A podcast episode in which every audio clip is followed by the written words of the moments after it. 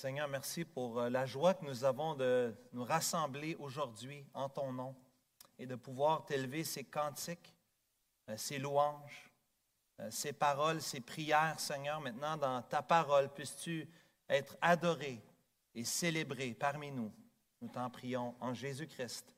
Amen. Je voudrais souhaiter à tous et à toutes la bienvenue, en particulier à nos visiteurs. bienvenue parmi nous. Et euh, joyeux Noël, que le Seigneur euh, vous bénisse et vous remplisse de la joie et de la paix du Seigneur euh, en ce temps béni, le temps de la nativité. Puis je vous invite de tourner, s'il vous plaît, dans l'Évangile selon Matthieu ce matin. L'Évangile selon Matthieu. On va voir les versets, un verset à la fin du chapitre premier, mais aussi plusieurs versets au chapitre 2. On fait relâche dans notre série dans Romains pour euh, avoir la joie de considérer euh, euh, les prophéties. Je suis toujours émerveillé lorsqu'on prend le temps d'étudier la parole de Dieu, de voir comment tout cela se tient. Je le dis souvent, j'aime la Bible, je trouve que c'est tellement bien écrit, ça vaut la peine de lire et d'étudier la Bible, parce que plus on la lit, plus on l'étudie, plus on est impressionné de la grandeur de Dieu, et de son plan merveilleux. Et la parole de Dieu, elle est inspirée de Dieu. La parole de Dieu, c'est Dieu qui l'a donnée euh, parce que Dieu voulait se révéler, Dieu voulait se montrer, non seulement qu'il s'est révélé dans la révélation euh, générale qu'on dirait, dans la nature, mais Dieu s'est révélé aussi dans sa parole de façon spéciale. Dieu s'est montré en son Fils Jésus par la parole écrite les paroles dites de la part de Dieu. C'est Dieu qui se montre à nous. Dieu se, révèle à nous. Quelqu'un veut connaître Dieu, bien montre-lui la Bible. Apprends-lui ce que la Bible dit au sujet de Dieu, parce que Dieu s'est montré dans sa parole. Et nous croyons que la Bible est l'autorité finale en toute matière de vie. C'est l'autorité suprême pour nous, les chrétiens, c'est la Bible, c'est la parole de Dieu. Nous croyons que la Bible est inhérente, que la Bible n'a pas d'erreur. Bien sûr que la Bible a été traduite, mais dans les textes originaux que nous avons reçus, cette parole est libre d'erreur. Il a pas de, on ne peut pas dire que la pensée de Dieu, que Dieu se serait trompé lorsque Dieu aurait inspiré sa parole au travers des différents auteurs. 66 livres, une quarantaine d'auteurs différents sur une période de 1500 ans. La parole de Dieu a été écrite, nous a été présentée par Dieu lui-même, parce que Dieu veut que nous puissions le connaître. Dieu veut aujourd'hui que tu le connaisses personnellement. Dieu n'est pas le Dieu qui ne s'intéresse pas à la création. C'est pas vrai de penser que Dieu est loin, que Dieu il laisse les choses aller, que le monde dans lequel nous vivons, un monde brisé, un monde déchu, un monde de péché, on, on ouvre la télévision, on regarde les nouvelles, c'est mauvaise nouvelle après mauvaise nouvelle. Et on dit, Dieu, il est où là-dedans? Mais Dieu, là, il aime sa création, il aime sa créature.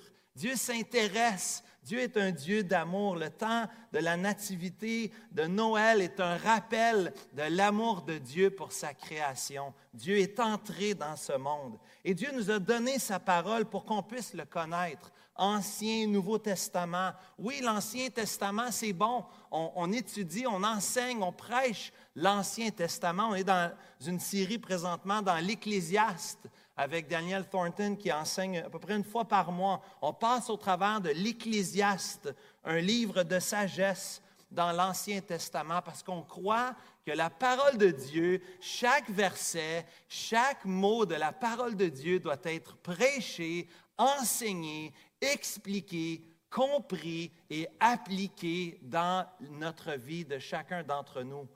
Chers amis, aujourd'hui, la parole de Dieu est un livre unique. La parole de Dieu a été inspirée par Dieu, inspirée par l'Esprit de Dieu. Il y a des auteurs humains, oui, une quarantaine, mais il y a aussi le Saint-Esprit qui est derrière tout cela et qui a inspiré, qui a soufflé, qui a donné les paroles à ceux qui ont écrit, tout en respectant les auteurs eux-mêmes, qui ils sont, d'où ils viennent, leur histoire. Dieu, dans son plan merveilleux, nous donne une parole qui est vraiment pour nous non seulement notre autorité, mais aussi nous croyons que la Bible, elle est notre base pour l'unité dans l'Église. L'Église du Seigneur Jésus doit être unifiée au travers la parole de Dieu. Ce n'est pas juste parce qu'on aime certaines choses, on a des intérêts communs.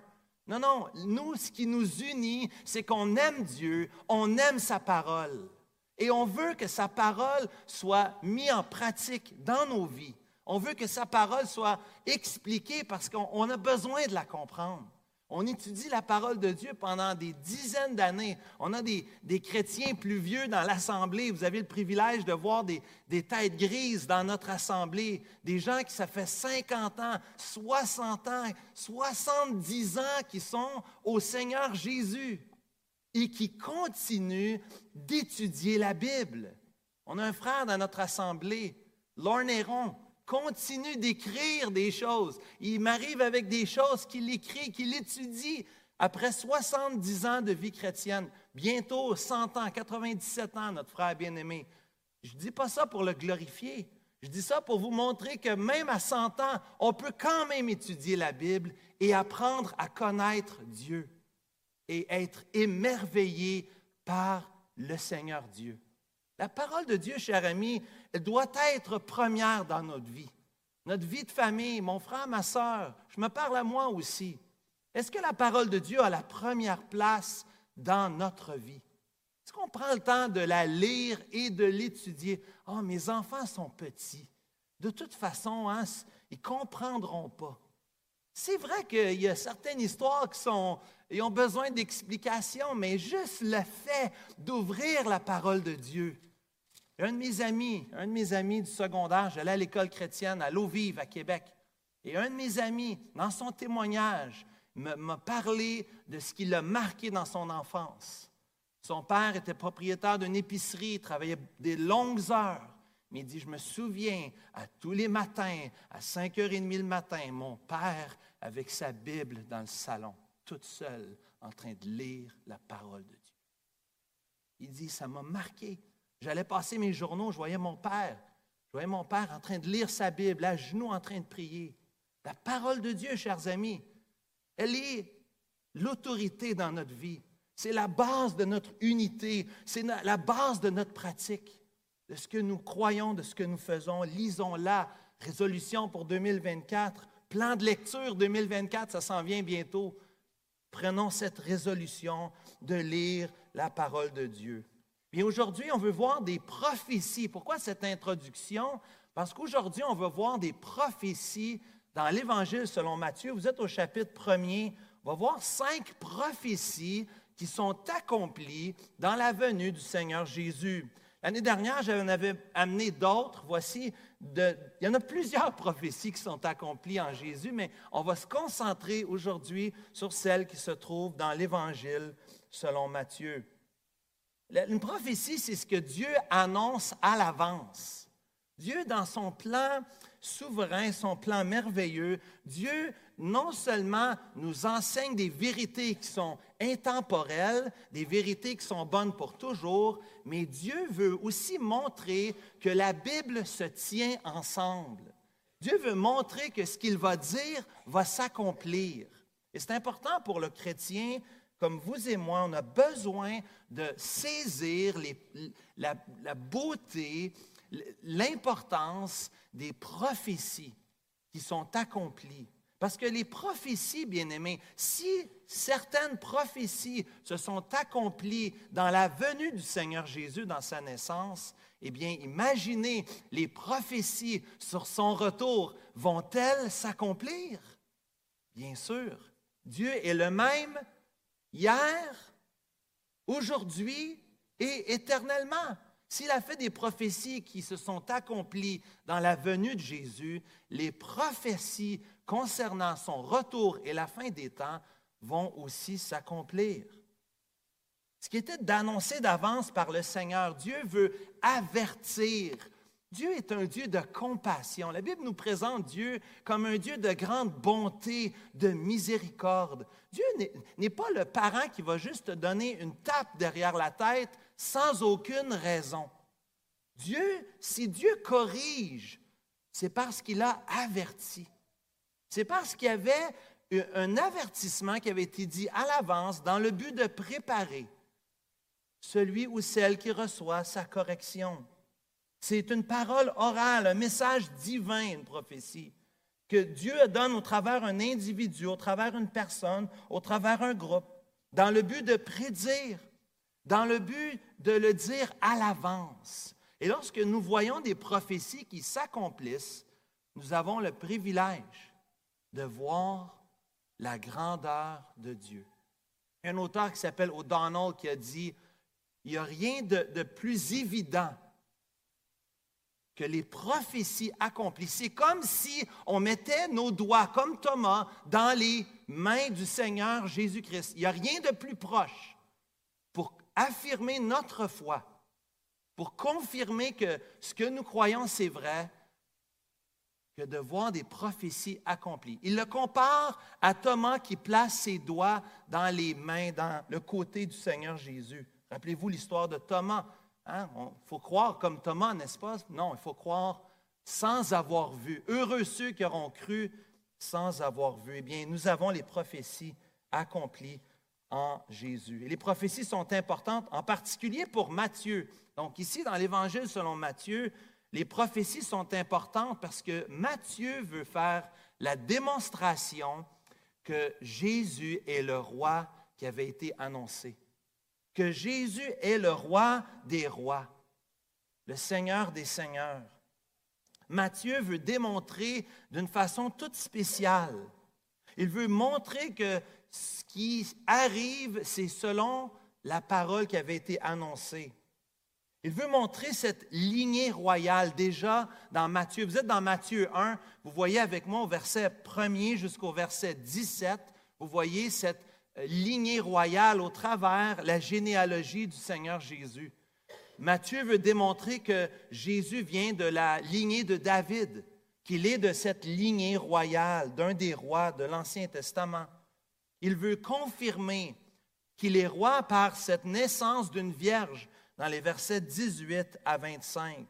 Les prophéties ici démontrent, et on va voir la première prophétie, démontre la royauté du Seigneur Jésus. Regardez avec moi dans Matthieu chapitre 1, versets 22 et 23. Matthieu chapitre 1, versets 22 et 23. Et on remarque à, la fin, au verset 22, cette parole, vous le voyez aussi à l'écran, tout cela arriva afin que s'accomplit ce que le Seigneur avait annoncé par le prophète. Matthieu veut montrer ici, il le fait à quatre fois, quatre des cinq prophéties, le narrateur Matthieu, Matthieu qui est un des douze disciples, un des témoins oculaires de la vie, du ministère du Seigneur Jésus-Christ, le narrateur veut que tu vois l'accomplissement prophétique. Luc démontre des prophéties accomplies aussi après avoir fait des recherches exactes. Mais Matthieu, témoin oculaire, le dit d'une façon spéciale. Luc ne dit pas cela. Matthieu met une touche, la touche du narrateur, pour que tu vois que ce qui se passe, c'est l'accomplissement de ce qui avait été annoncé auparavant. Ce n'est pas, pas rien dire ici. Donc, tout cela arriva à verset 22, afin que s'accomplisse ce que le Seigneur avait annoncé par le prophète, et on voit au verset 23, Voici, la Vierge sera enceinte, elle enfantera un fils, on lui donnera le nom d'Emmanuel qu'on a chanté ce matin, ce qui signifie Dieu avec nous. C'est la parole d'Ésaïe chapitre 7 au verset 14. Initialement, une parole donnée au roi Akaz et à toute la maison de David cette prophétie avait un accomplissement temporel à l'époque. Mais cette prophétie avait aussi un regard futur. Voyez-vous, les prophéties, parfois, ce sont des prophéties de près. On fait une prophétie, ça va s'accomplir dans les mois, les années à venir. Mais il y a aussi des prophéties qui sont à longue distance.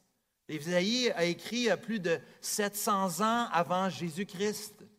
La prophétie que nous voyons qui est accomplie ici dans Matthieu chapitre 1 verset 23, qui est la citation d'Ésaïe chapitre 7 au verset 14, c'est quelque chose qui avait été annoncé 700 ans avant Jésus-Christ.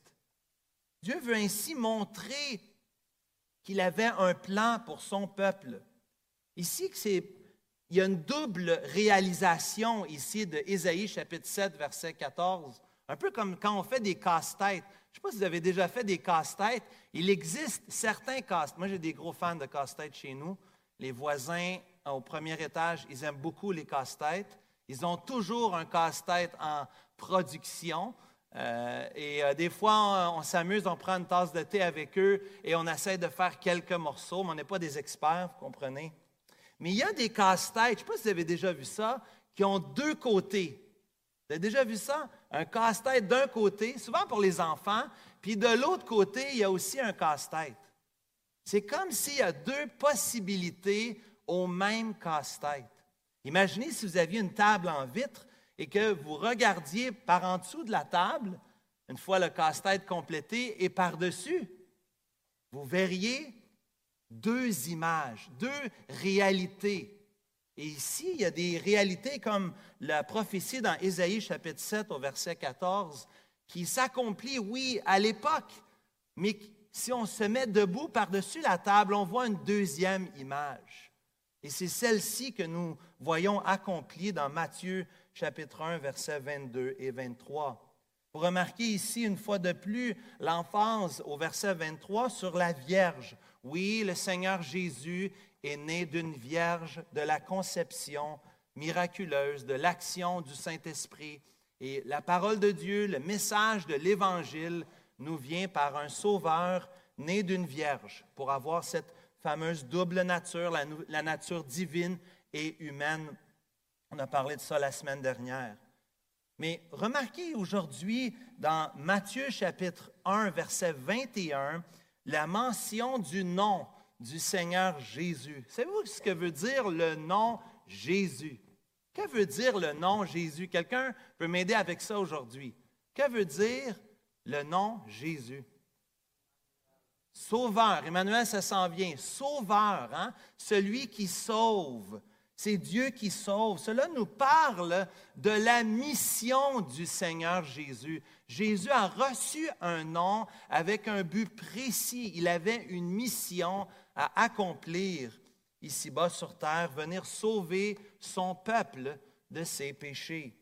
On voit aussi le deuxième nom, Samuel l'a dit au verset 23, euh, Matthieu 1, verset 23, vous voyez le deuxième nom euh, de notre Dieu, de notre Seigneur, le nom d'Emmanuel, qui signifie Dieu avec nous. Le nom Emmanuel, le nom de notre assemblée, euh, fait référence ici à l'identité du Seigneur Jésus. Donc, si on parle de Jésus comme son nom étant sa mission, ici, Emmanuel, c'est l'identité plutôt du Seigneur Jésus. Il est Dieu.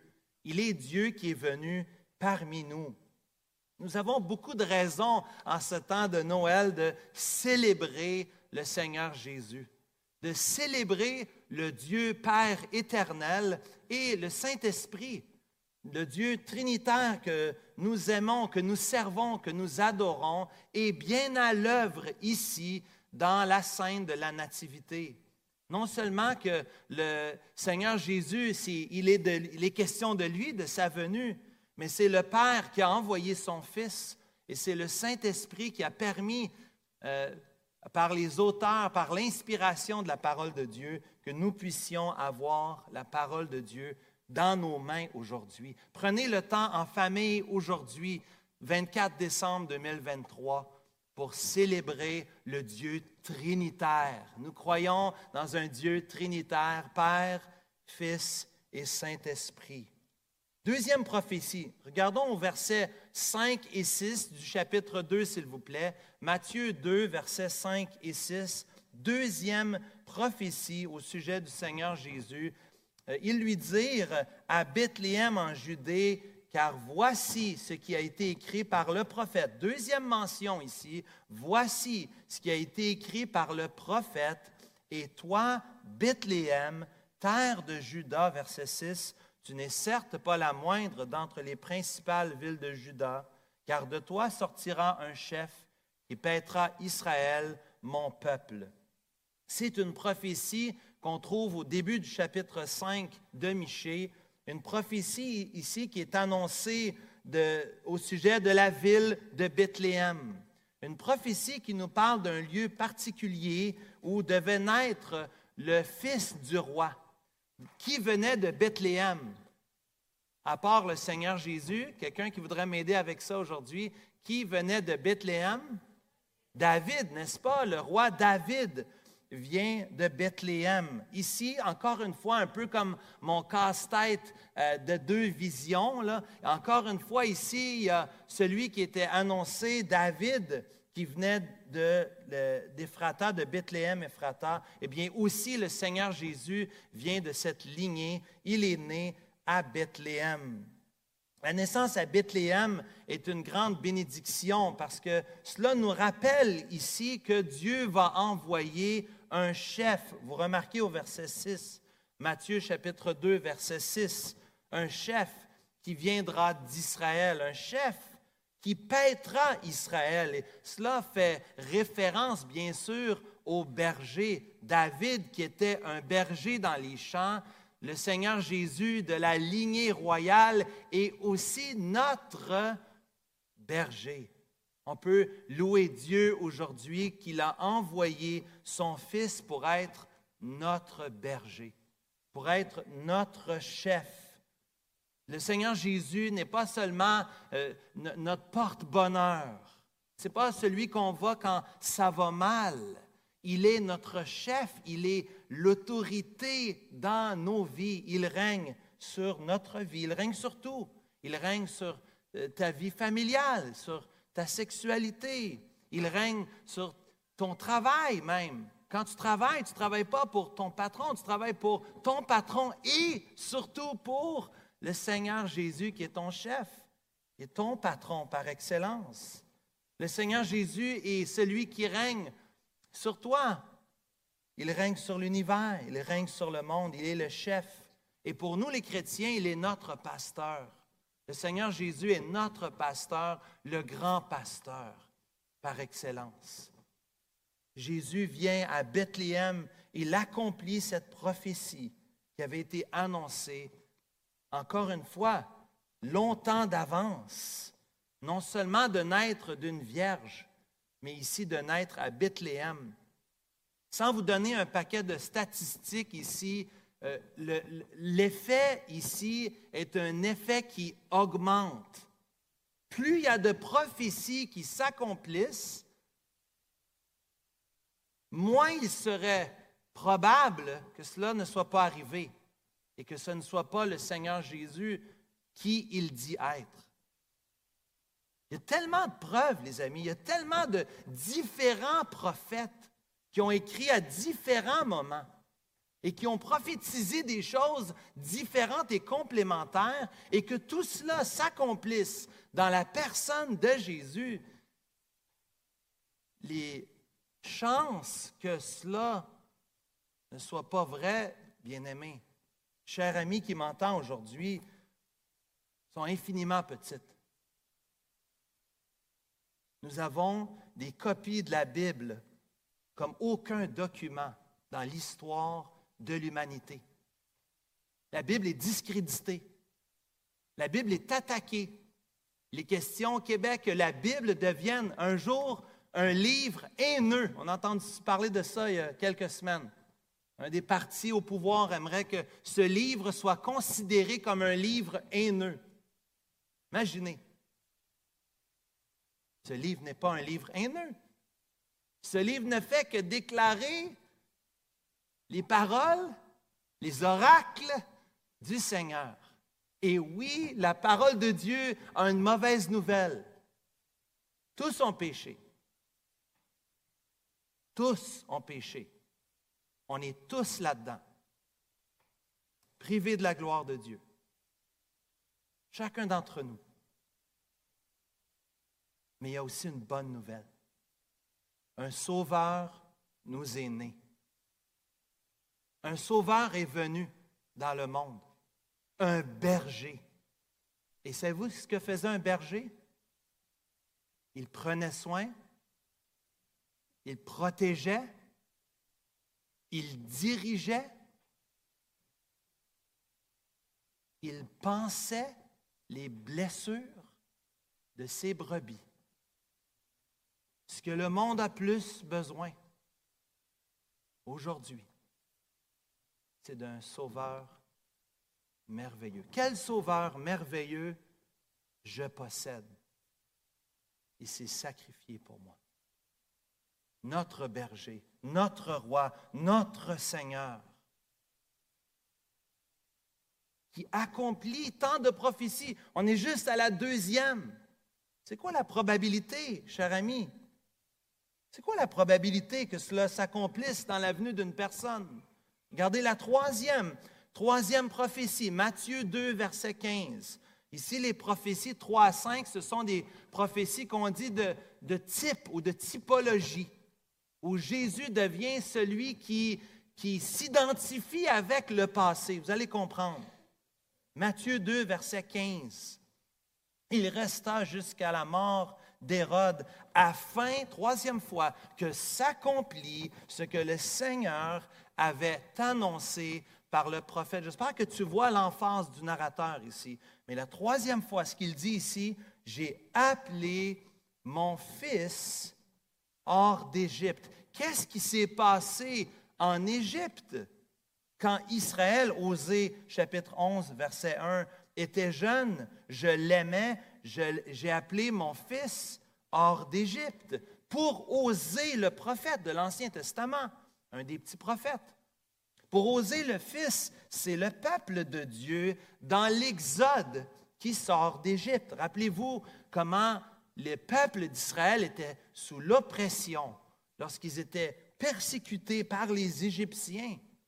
Dieu avait permis cela à cause de la rébellion du peuple de Dieu. Dieu avait permis qu'ils soient, oui, dans l'Égypte. Dieu permet des épreuves dans nos vies, pas toujours, mais des fois pour nous arrêter, pour qu'on puisse réaliser. Et pour oser ici, le Fils, c'est le peuple de Dieu dans l'Exode qui sort d'Égypte. Mais pour Matthieu ici, Matthieu prend cette cette parole dans Osée et l'applique au Seigneur Jésus, guidé par le Saint-Esprit. Le Fils, c'est le Seigneur Jésus. Le, Fils ici, c'est celui qui amène cette fuite salvatrice, qui est le nouvel exode à l'appel de Dieu et pour le salut. Parce que l'exode, le but que Dieu avait utilisé l'exode d'Égypte, c'était pour sauver son peuple. Bien, Jésus est celui qui vient apporter le salut, celui qui sauve son peuple de ses péchés. Voici ici, une fois de plus, la mention dans Matthieu chapitre 2, verset 15, d'un autre nom du Seigneur Jésus. Vous remarquez ici, on a vu euh, d'abord, on a vu Jésus, le Sauveur, ensuite on a vu Emmanuel, ensuite on a vu le chef berger, le chef qui va paître. Mais troisièmement, ici, on voit un autre nom du Seigneur Jésus. Il est appelé Fils. Il est appelé Fils. Ce n'est pas un petit détail insignifiant. Le Fils de Dieu. Le Fils de Dieu. Parce que le Seigneur Jésus s'est fait baptiser. Qu'est-ce qu'on a entendu des cieux? Voici mon Fils bien-aimé, en qui j'ai mis toute mon affection. Parents, je m'adresse à vous, grands-parents, arrière-grands-parents qui est ici aujourd'hui. Un enfant, un fils, est-ce quelque chose de plus précieux qu'un fils ou qu'une fille? Notre enfant, l'objet de notre affection, de nos prières aussi, de notre sanctification parfois, souvent. C'est pas toujours facile d'être un parent. Imaginez le Dieu de l'univers qui, dans son plan incroyable, a choisi d'envoyer son Fils, son unique, en qui il avait mis toute son affection, son bien-aimé Fils, venu dans le monde pour nous sauver. Écoutez, ce n'est pas le plan B ici de Dieu, c'est le plan A. C'est le plan depuis toute éternité. Dieu savait très bien qu'en créant l'homme et la femme, il savait très bien ce qui devait s'en venir. Les choix que Adam et Ève ont faits, mais les choix que Nicolas et, vous pouvez mettre votre nom, que vous avez fait. Dieu savait très bien qu'on s'éloignerait. Même quand ça va bien, on s'éloigne. Parce que quand ça va bien, on pense que ça vient de nous. Parce que nous, on a fait des bonnes choses, parce qu'on le mérite. On dirait qu'on écoute plus quand ça va mal, mais des fois, on n'écoute toujours pas quand ça va mal. Ça prend du temps. Dieu doit envoyer son Fils pour sauver des personnes comme vous et moi. Il envoie son Fils bien-aimé. Le Seigneur Jésus est le Fils de Dieu. Incroyable. Incroyable. Le Messie viendrait d'Égypte. Ce qui arrive dans l'Ancien Testament, le Seigneur Jésus non seulement l'accomplit, mais montre qu'il est plus grand encore. Et nous montre aussi la cohésion des Écritures, que tout cela se tient ensemble l'unité des Écritures.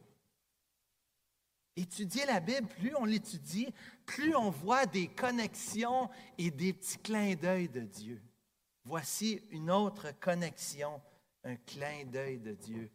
Non seulement je vais sortir mon peuple d'Égypte, mais mon fils, mon fils va sortir d'Égypte, va fuir en Égypte pour sortir, pour être délivré dans sa vie. Quatrièmement, quatrièmement, quatrième prophétie dans Matthieu chapitre 2 au verset 17. On, on est juste en train de voir les prophéties, on ne regarde pas la narration. Vous lirez ça en, en famille cet après-midi ou ce soir. C'est tellement approprié dans Matthieu, dans Luc, dans Jean chapitre 1 Mais déjà dans Matthieu chapitre 2, ici, nous voyons les prophéties accomplies. Regardez au verset 17. Alors s'accomplit. Hein? même dans la méchanceté d'Hérode. Alors s'accomplit ce qui avait été annoncé par le prophète Jérémie. On a entendu des cris, verset 18, à Rama, des pleurs et de grandes lamentations. Rachel pleure ses enfants et n'a pas voulu être consolée parce qu'ils ne sont plus. Ici, euh, cela fait référence à des circonstances tragiques dans l'Ancien Testament. Il a eu euh, toutes sortes de meurtres. Même ceux qui lisent l'Ancien Testament sont souvent choqués par le sang, la quantité de sang et de meurtres. Mais le monde n'a pas changé. Il n'y a rien de nouveau sous le soleil. Il y a des gens qui meurent aujourd'hui. Il y a des gens qui, des innocents, même des enfants qui sont tués aujourd'hui. On entend des cris à Rama. Jérémie chapitre 31, verset 15. On entend des cris à Rama, des lamentations. Rachel euh, pleure ses enfants avec ses larmes amères. Elle refuse d'être consolée sur ses enfants car ils ne sont plus.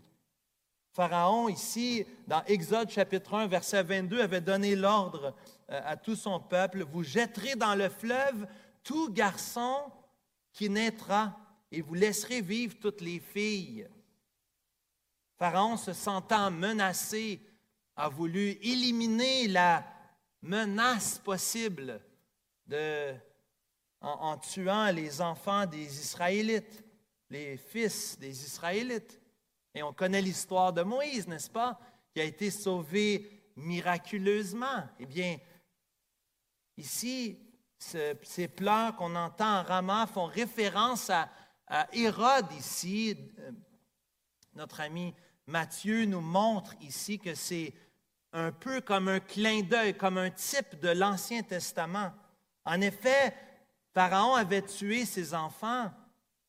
Eh bien, une fois de plus, des enfants sont tués, des enfants innocents qui sont tués au premier siècle lors de la venue du Seigneur Jésus, parce que Hérode, se sentant menacé, veut éliminer la menace pour son trône.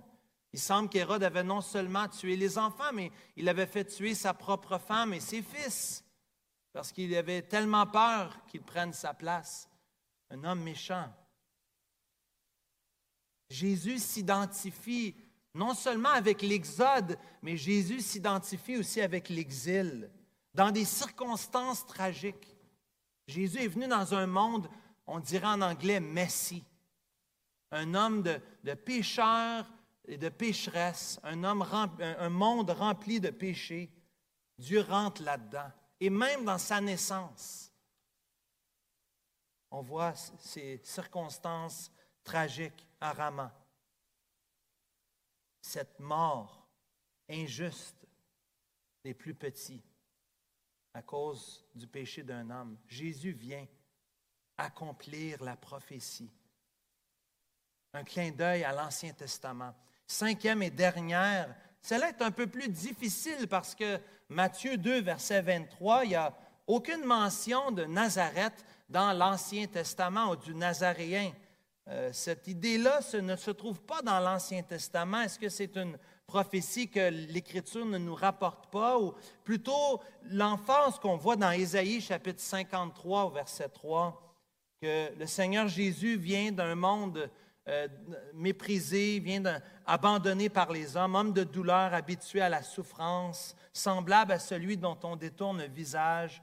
Nous l'avons dédaigné, nous n'avons fait de lui aucun cas. Certains vont faire référence ici à la venue du Seigneur Jésus, qui est une vient d'un endroit bien ordinaire. Nazareth serait l'illustration qui vient de nulle part. Il vient d'aucun lieu, il n'est pas euh, parmi les grands de l'époque, il n'est pas né dans la royauté, dans la, bourgeoisie, dans ceux qui ont de l'influence.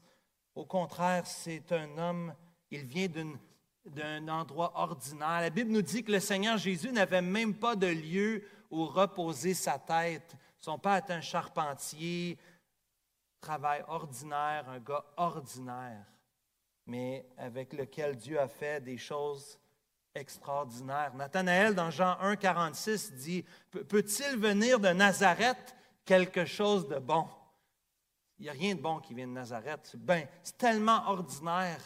Même les, les disciples, c'était la phrase commune, la phrase de l'époque ordinaire. Mais pourtant, Matthieu 2, verset 23, Guidé par le Saint-Esprit, Matthieu nous dit, afin que s'accomplisse ce qui avait été annoncé par les prophètes, il sera appelé Nazaréen, probablement dans le sens qu'il vient d'un lieu ordinaire. Le Seigneur Jésus quitte le trône du ciel. Il quitte le trône par excellence. Il quitte la présence de Dieu dans l'éternité, la gloire, la magnificence, il prend la forme d'un serviteur. Il naît dans une crèche. L'humiliation ici est totale. Même venir sur la terre, il aurait pu avoir un peu de confort, un peu de, sécurité, de bien-être. Il aurait pu naître au Québec quand même, hein? Une sorte de bonnes choses ici. Non. Jésus vient dans un monde de péché, d'un endroit bien ordinaire, parce qu'il a un plan qu'il veut accomplir pour la gloire de Dieu et pour le salut d'un peuple nombreux, pour notre salut aujourd'hui. Chers amis, en terminant aujourd'hui, les preuves internes. Ici, on parle d'une preuve interne de l'inspiration et de l'autorité de la Bible. Une preuve interne dans la Bible, c'est que la Bible se cite elle-même et que la Bible nous montre des prophéties annoncées des centaines d'années auparavant qui s'accomplissent au détail près en la venue du Seigneur Jésus. Cela nous démontre aujourd'hui la cohérence de la Bible. La Bible est cohérente, c'est un livre qui se tient et qui doit être étudié, qui doit être lu, qui doit être compris. Chers amis, les détails sont importants et c'est un encouragement pour toi et moi aujourd'hui, mon frère, ma sœur, de continuer de lire la Bible, de continuer de, venir pour être enseigné dans la parole de Dieu. La Bible, c'est notre autorité et Dieu l'utilise dans notre vie pour nous transformer et nous aider à nous préparer à son retour. Cher ami qui m'entend aujourd'hui, peut-être que ce que j'ai dit depuis une trentaine de minutes, c'est un peu bizarre. Tu n'as jamais lu la Bible. Tu n'as jamais pris le temps. Tu viens ici parce que c'est le 24 décembre. C'est correct. Merci d'être avec nous. Mais manque pas l'opportunité aujourd'hui. On voudrait te faire un cadeau. On voudrait te donner ta propre copie la Bible. On voudrait te la donner entre tes mains aujourd'hui. Si tu n'as pas de Bible aujourd'hui, on aimerait t'en remettre une en cadeau. Avec l'engagement de ta part de commencer à lire la Bible aujourd'hui. Commencer par l'Évangile selon Jean peut-être, ou l'Évangile selon Matthieu. On voudrait non seulement te donner une Bible, mais on voudrait t'encourager de la lire et on voudrait t'aider à la comprendre. Ça prend du temps. Ça prend du temps et ça vaut la peine. Dieu s'est montré, s'est manifesté à nous. Les prophéties que nous voyons qui sont réalisées fortifient notre foi, nous rappellent que Dieu va accomplir sa parole. Sa parole est certaine. Ce qu'il dit, il va l'accomplir. Jésus a dit, le ciel et la terre passeront, mais mes paroles ne passeront point. Je vous ai dit en vérité, Matthieu 5, verset 18, Tant que le ciel et la terre ne passeront point, il ne disparaîtra pas de la loi un seul iota, c'est la, plus petite inscription. Il ne passera pas un seul iota ou un seul trait de lettre jusqu'à ce que tout soit arrivé. Aujourd'hui, nous pouvons faire confiance à Dieu et à sa parole et à placer non seulement notre confiance dans sa parole, mais dans le message de la parole. Nous sommes pécheurs et Jésus est venu dans ce monde pour nous sauver. Seigneur Dieu, nous nous inclinons devant toi pour terminer aujourd'hui en te remerciant pour ta parole, pour les prophéties qui ont été accomplies en ta venue. Merci Jésus. Merci d'être venu, d'avoir accompli les paroles d'Ésaïe, de, de, Michée, de, de, de Osée, Seigneur, de Jérémie. Merci, Seigneur, parce que tu dis et cela arrive. Nous nous plaçons devant toi aujourd'hui, ayant des cœurs reconnaissants d'avoir entendu ce que ta parole nous enseigne. Nous prions, Seigneur, que tu nous aides à lire ta parole, parce que c'est toi le Dieu éternel et souverain qui agit selon ton plan depuis toujours. Nous te remercions, Seigneur, pour chaque personne ici aujourd'hui. Nous prions spécialement pour ceux qui ne reconnaissent pas encore la royauté du Seigneur Jésus. Nous prions, Père, qu'avant de quitter ce lieu, qu'ils puissent se tourner vers toi, se repentir et placer toute leur confiance en Jésus-Christ. Père, merci pour l'Église, la famille, de l'Église Emmanuel. Nous te remercions, Jésus, d'être venu nous sauver et de nous avoir donné bien plus que nous pourrions jamais l'imaginer. Nous te bénissons ensemble aujourd'hui par Jésus-Christ. Amen.